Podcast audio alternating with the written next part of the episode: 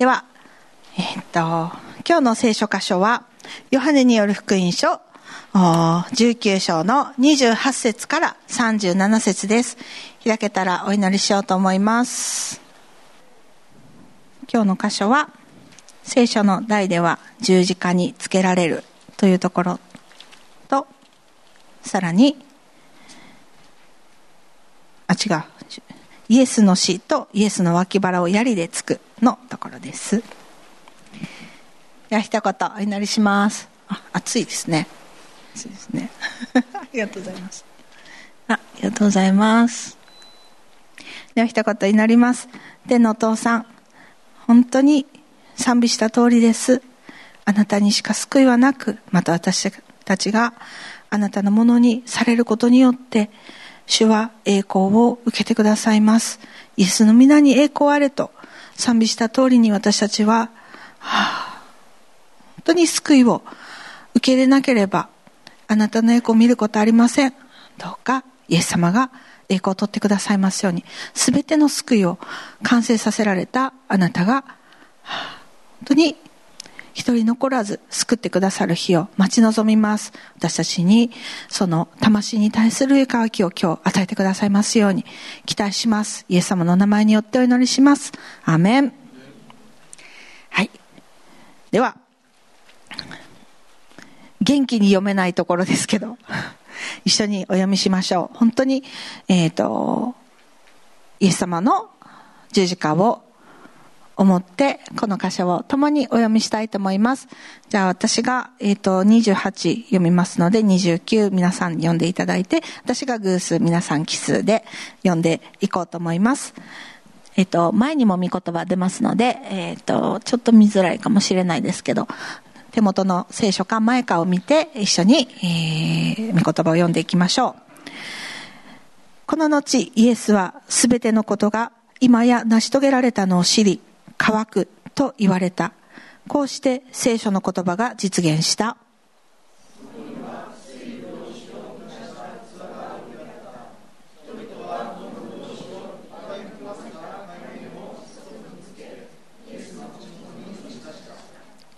イエスはこの葡萄酒を受け取ると成し遂げられたと言い頭を垂れて息を引き取られた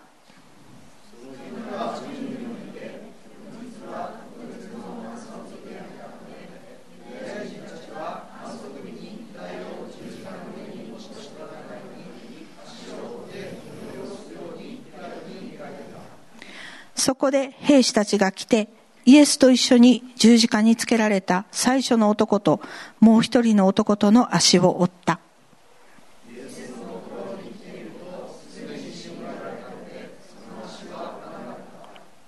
しかし兵士の一人が槍でイエスの脇腹を刺した。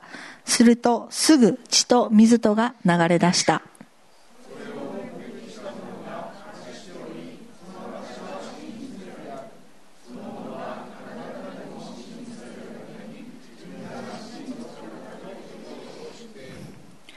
れらのことが起こったのは、その骨は一つも砕かれないという聖書の言葉が実現するためであった。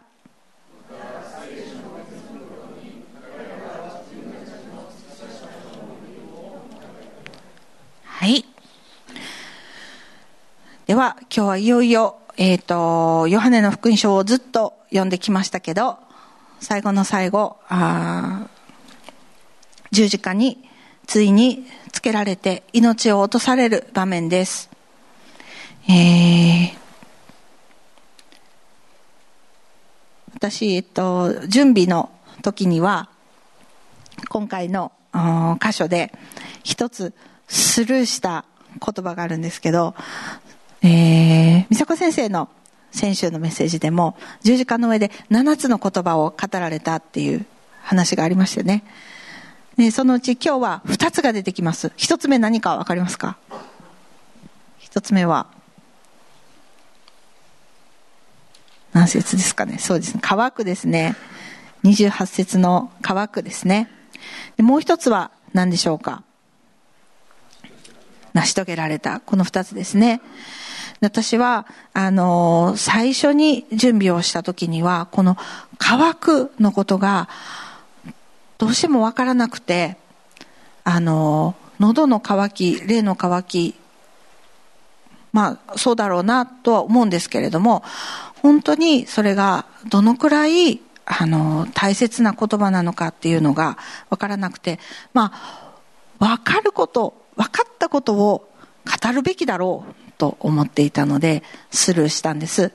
私は成し遂げられたっていうことを本当にあの思い巡らせながら準備をしましたでも、アブ先生とコーチングで、あの、整えられていく中で、本当にイエス様が一声一声発せられたその言葉が、本当に重要なんだっていうことを、もう一度思い起こさせられて、そしてその、乾くっていうことが、私はわからないっていうことが、私の乾きなんだなって思うようになりました。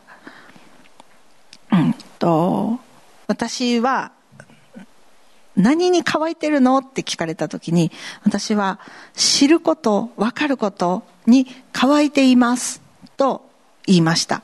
それは私が救われる前からの性質で、もっと知りたい、なんでなんでっていうのは私の元からの性質です。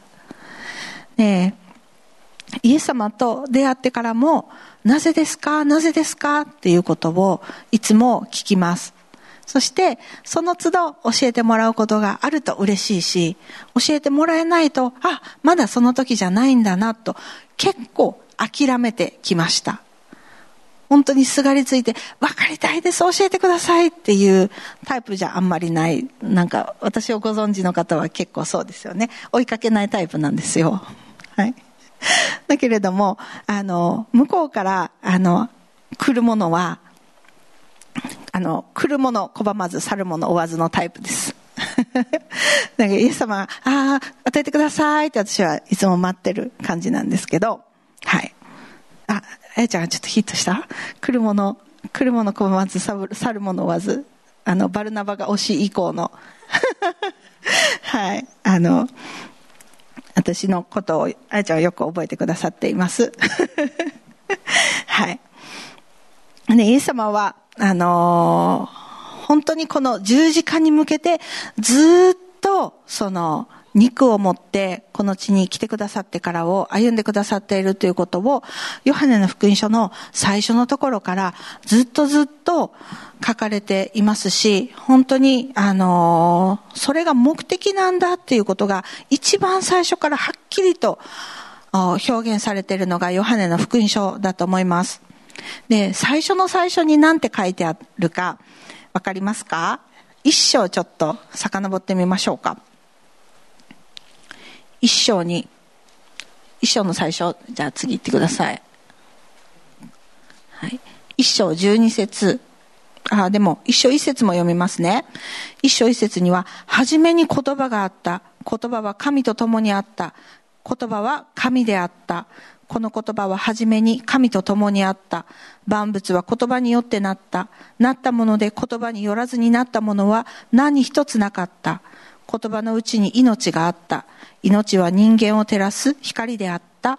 光は暗闇の中で輝いている。暗闇は光を理解しなかった。とあります。さっき賛美した通りですね。イエス様は光であって、言葉であって、命であって、そして暗闇はこれを理解しなかったと最初に書いてあります。そして、えっ、ー、と、12節一緒にお読みしましょうか。前にありますので一緒に読みましょう。せーの。しかし言葉は自分を受け入れた人、その名を信じる人々には神の異なる資格を与えた。暗闇は光を理解しない。私たちは暗闇の中にいる時には光であるイエス様のことをわからないけれども、でも神様は本当に自分を受け入れた人、父なる神である神様と、そして子なるイエス様を受け入れた人々、その名を信じる人々、イエス・キリストの名を信じる人々には、神の異なる資格を与えたとあります。そのことが目的であって、本当にそのことを一心に目指して十字架までイエス様は肉を持って生きてくださいました。と今日メビッチョで肉体があるっていうことをお話をしたんですよ。なんで喋ったんだったかな？メビッチョで、えっ、ー、とイエス様は本当に体がある。なんか半分神様で人とかあの神様っぽい人とか人っぽい神様とかいうことじゃなくってあの神であって人である。っていうことを話したんですけど、本当にイエス様が肉を持ってくださった、その肉がなかったら、人の体がなかったら、人の命がなかったら、十字架で命を落とすっていうことはあんまり価値ないですよね。私たちは今命があるから死にたくないと思います。で私は割と命があっても死にたくないと思わなかったタイプです。わかります？この気持ちわかる人いますか？あるでしょうありますよね。何人かいると思います。死ぬのが、なんていうかな、一番嫌なことじゃない。一番恐ろしいことじゃない。一番、なんていうかな、避けたいことじゃない。もし、私が死んだら、こうなるんじゃないかな。もし私が命をなくしたらこうなるんじゃないかな。ちょっと無双するんですよ。そして、その方がいいんじゃないかなっていう気持ちさえある。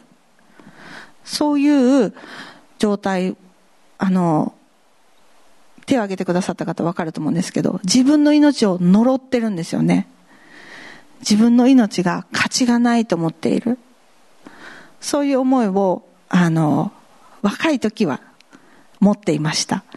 で、それがイエス様を信じてからも私はこの肉の命の尊さを分かっていなかったなと思うんですよ。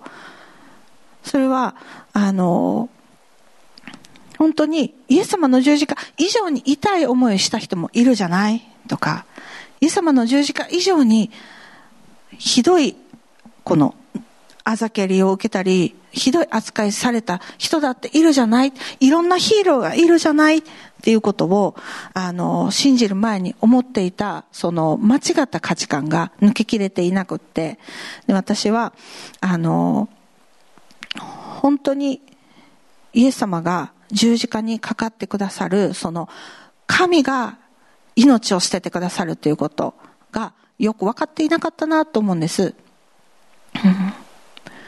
で、これは私の間違った呪い、間違った誓い、間違った価値観だなっていうのを、えっ、ー、と、イエス様を信じてから気づくことができました。で、それをキャンセルして、手放して、で、その時に初めてイエス様が十字架にかかったっていうことが、どんだけ大切なことだったのかっていうことを、初めて、あの、取り直して考えるように、取り直して思うようになってきました。えっ、ー、と、皆さん、すべての人に対して、えっ、ー、と、イエス様が完了されたけれども、呪いとして残っているもの何かわかりますか？呪い。このヨハネの福音書ずっと読んできたら、あの、出てくるんですけど、立法、私たちの呪いとしてありますよね。イエス様は立法を完成させるために来ました。だけれども、立法によっては誰も救われないから、誰一人御国に行くことできないから、立法私たちの呪いとなってあります。立法大事ですよ。本当に大切ですよ。立法を本当に全うできたら、御国に行ける。だけれども、誰もできない。この愚かな肉を持っているものは誰もできない。その呪いを私は、一心に、あの、一心にじゃないや、あの、まあ、受けていたし、皆さんもそれぞれ呪いがあると思うんですよね。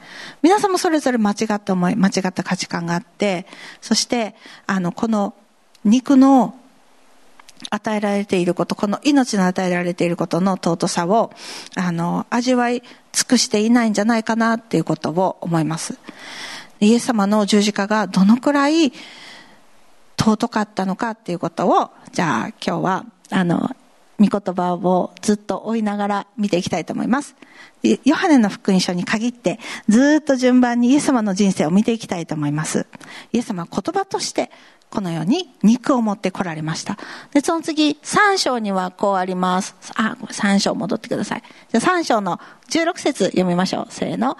神はその一人子をお与えになったほどに、よう愛された一人子を信じる者が一人も滅びないで永遠の命を得るためである。アーメン。これ、逆に言うと、信じなければ滅びるっていうことですよね。私はその滅びるっていうことに対しての間違った受け入れをしてしまっていたけれども、でも私たちは本当に滅びたくない。なぜかというと、滅びはただ一瞬のことじゃなくて永遠のことだからです。命も一瞬のことじゃなくて、今のこの肉のことだけじゃなくて、永遠のことだからです。だか私たちは、今、本当に十字架を受け入れるか受け入れないかによって、あの、死ぬまでの生活が変わるんじゃないんですよ。一生が変わ、あの、永遠の一生が変わっていくっていうのを、あの、今日もう一度思いたいと思います。で、あの、一生、一生、あの、一緒って終わりがあるから一緒ですよね。永遠は永遠ですよね。終わらないんですよね。あの、人生何年ですかね。今私44歳になりました。びっくりです。来た時25ぐらいかな。うん。えっと、この前お誕生日を、あの、例のお誕生日を迎えたうちのお母さん、つぎえさんは、えっと、86歳 ?86 歳ですね。だけれども、新しく生まれました。で、この、この人生の差、十字架を受け入れるまでの人生の差は、永遠から見たら、本当に一瞬ですよ。本当に、この、私たちの生活の長さの差は一瞬です。そして、そこから比べてみたら、罪の大きさ、重さとか、種類とか、なんていうの、間違いを、私はこんなに間違っていましたとか、そういうことの差だってもうほんのちょっとですよ。だけれども、本当にこの十字架を受け入れて、自分の罪をイエス様に追っていただくか、追っていただかないかの、この一瞬の、一瞬の、ただ一回の決心の差は、永遠の差なんですよね。これを私たちは、あの、読むことができている。今、イエス様の目の前にいた人たち、弟子たちは、イエス様の十字架の下にいたと思いますか？ヨハネの福音書がありますよね。ってことは、ヨハネは割と近くにいたかもしれないんですね。だけれども、大体の弟子たちはどこにいましたかね？逃げて、いろんなところに散って去って、遠くから眺めていたはずですよね。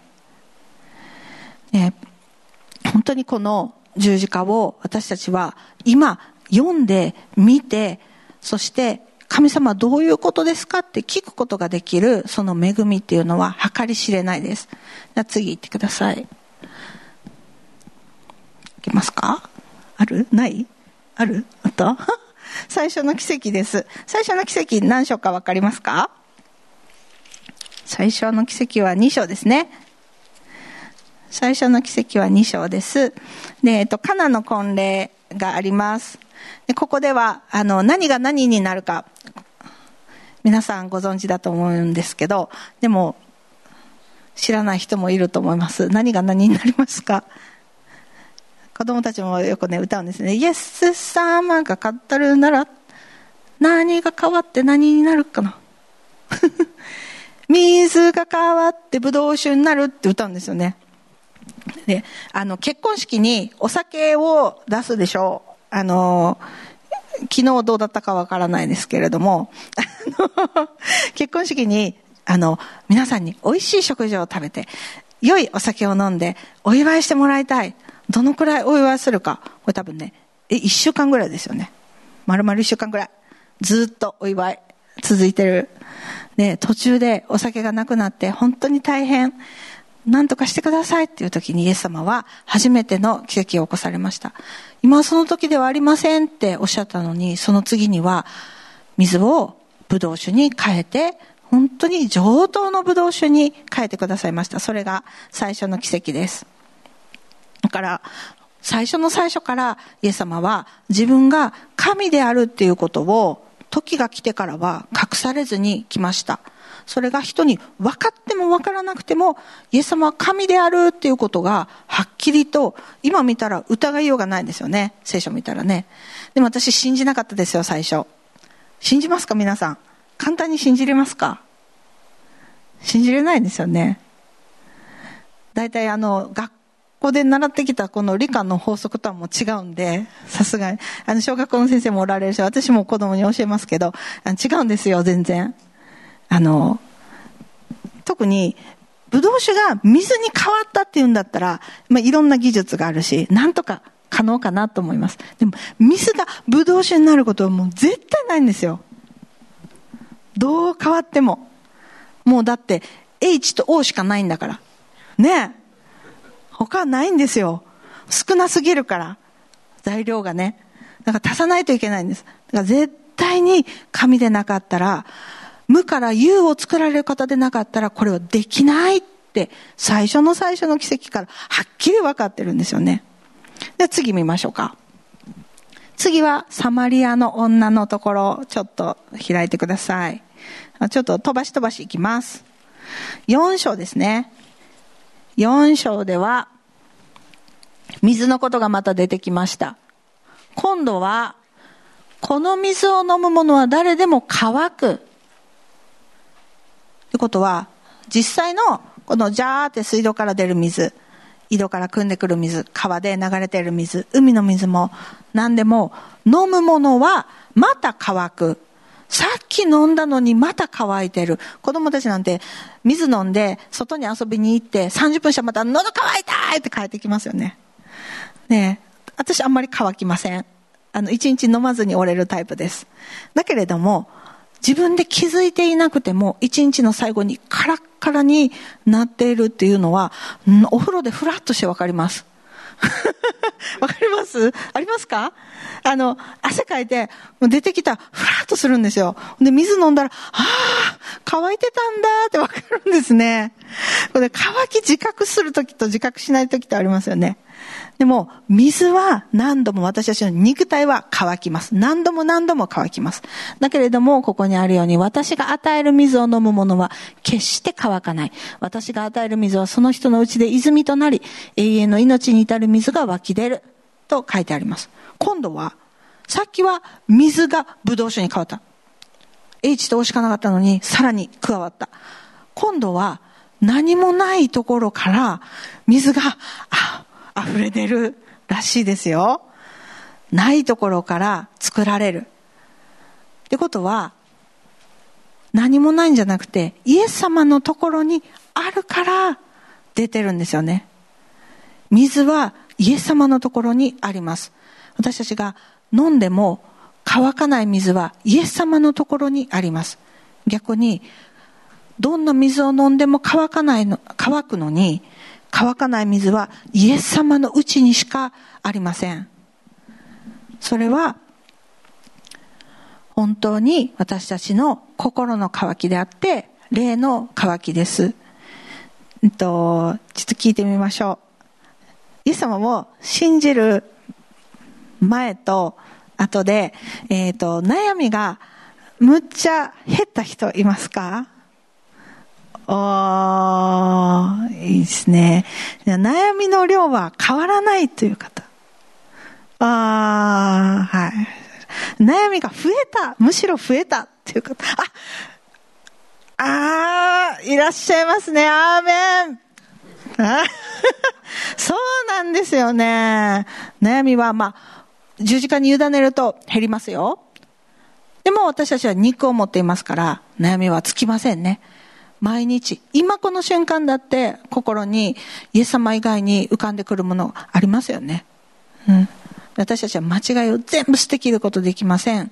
そして、なんならさらに、あの、イエス様を信じたがゆえに葛藤することもあるんですね。さらにね。今まで知らなかったらこんなことで悩むことなかったのにっていうことあるでしょう。ね。なんならもう苦しい。あの、本当に信仰のゆえの葛藤の時には、あ、もう知らない方がよかった。こんなこと知りたくなかったって思うこともあるでしょう。うん。だけれども、私たちは本当にこれを知ることができる恵みに預かりました。永遠に乾かない水の源にたどり着くことができたということは本当に大きな恵みです。私たちはいつもいつも乾いているけれども乾きを癒すのはイエス様の水のところに行く時だけです。次行きましょう。次は、えっ、ー、と、五章のところには、ベトサダの池、もう水がしょっちゅう出てきますね。ベトサダの池のところ、えっ、ー、と、もうずっと長いこと病気で寝ている人たちあが寝ています。で、その中の一人に、イエス様は、良くなりたいか、38年も病気で寝たっきりですよ。何歳ですかね ?38 歳かもしれませんね。ひょっとしたら50歳かもしれないし、80歳かもしれないし、38歳かもしれません。だけれども38年、本当に寝たままで、そして池になんかこう、あれ何ですかね？妖精？何？え何ですか？霊ですかね？池になんかこう来た時に、そこにこう水に入ったら癒されるっていうのも信じて置いとる、あのー、そこにいるんですよ。でもほんまに信じとったと思います、家族も。ほら、あなた、あのタイミングで水に入って癒されてねって心から信じて、この人に完全に癒して、何回復してもらいたいと思って家族を38年間そこに置きますか？その信じ方で置けたらすごいですよね。それもすごい信仰。でも私、ここを読んだ時には、あ、もう多分厄介払いされたんじゃないかなって思うんですよ。うん。あなたは、このタイミングで水に入ったら癒されるからね、ここで待っていてねって一日置かれて過ごしている。誰からも見放されている人。自分では入れないのに入りなさいよこのタイミングが来たら、ほら、今入ったら癒されるよって置かれている人が、イエス様に出会って良くなりたいか？良くなりたいです。ただ応答しただけですね。ね。あなたは良くなったのだ、もう罪を犯してはいけない。歩けるようになって、人にその姿を見せるようになって、そしてイエス様はもう罪を犯してはいけないよって言って、その人を返してくださいました。この人はただ寝ていて、それで病んでいて、そして見捨てられていて、イエス様に何をしたから救われましたか？ただ、良くなりたいですって応答しただけですね。私たちは本当に今イエス様に目の前に来て良くなりたいか？救われたいか？癒されたいか？飲みたいか？聞かれた時に返事をしますか？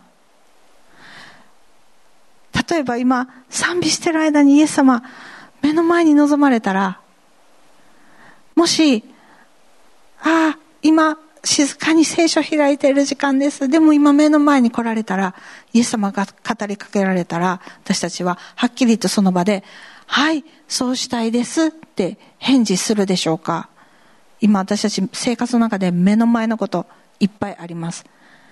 仕事してる時に、昨日誠司君からいい証聞きましたけれども、今がこのタイミングだ、お前の今までの生活と違うことを表現しろってイエス様が示されたら、その通りに、はい、私はその通りにしますって応答するかしないかで、本当にその後の、あの、自分とイエス様の関係が大きく変わるんですよね。